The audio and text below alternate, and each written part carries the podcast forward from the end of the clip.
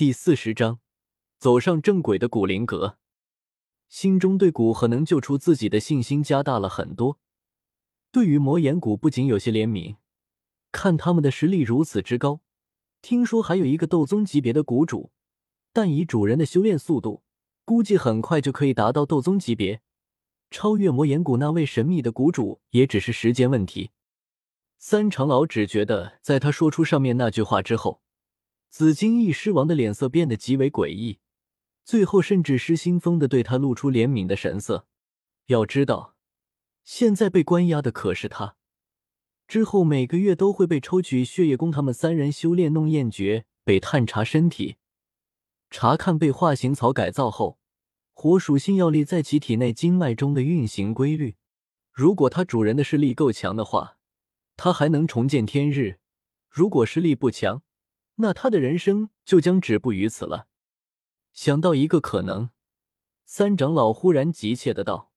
你的主人究竟隶属于中州的哪个势力？我们与中州的势力有些交流，也许能化干戈为玉帛。”显然，他认为紫金翼狮王露出如此表情，是因为古河身后的势力很强。紫金的大脑袋晃了晃。知道眼前的人类将他与古河当成来自中州大势力的人，他不知道这是古河故意诱导还是什么，但他认为不能破坏这一印象。而他对这些人类心里想什么完全搞不懂，还不如不说，省得无意间泄露什么。于是紫金将眼睛一闭，并不理睬三长老的问话。三长老一怒，知道眼前的魔兽脾气倔，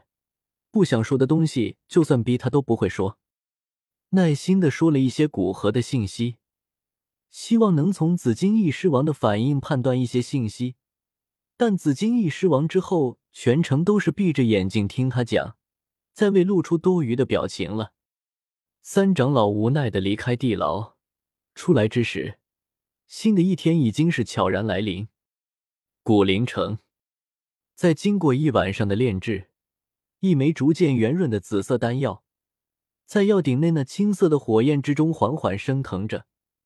眼见丹药即将彻底成型，古河微微点了点头。炼制破厄丹，虽然有着上一次成功的经验，但在这里第一次炼制的时候还是失败了。好在第二次炼制成功，青色的火焰在略微沉寂之后，古河手掌一挥，药鼎之内。那青色的火焰猛然暴涌而起，转瞬间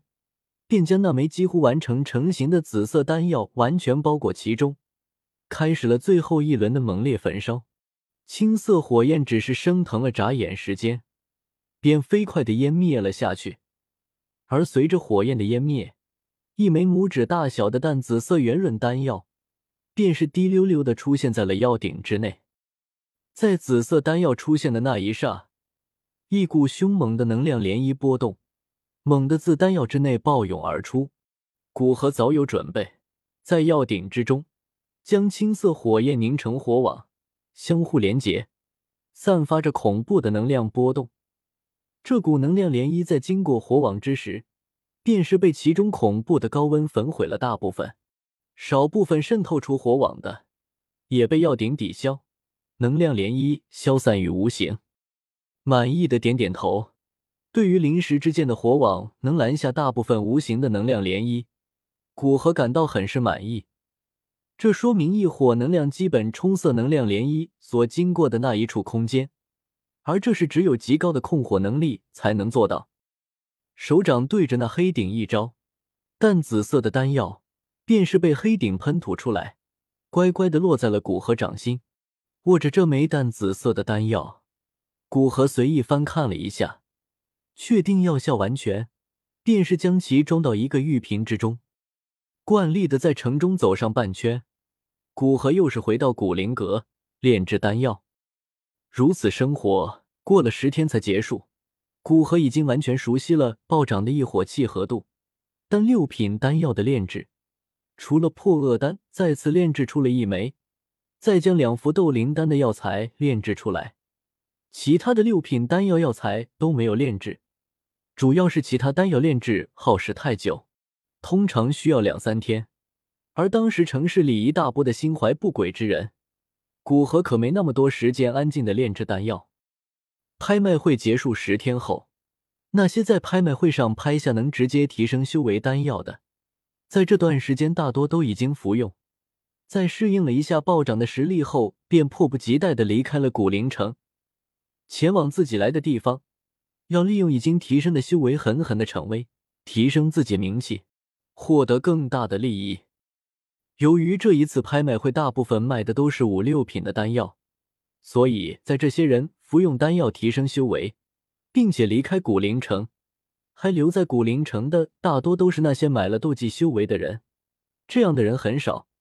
所以古鹤能腾出精力来炼制破宗丹。在这十天，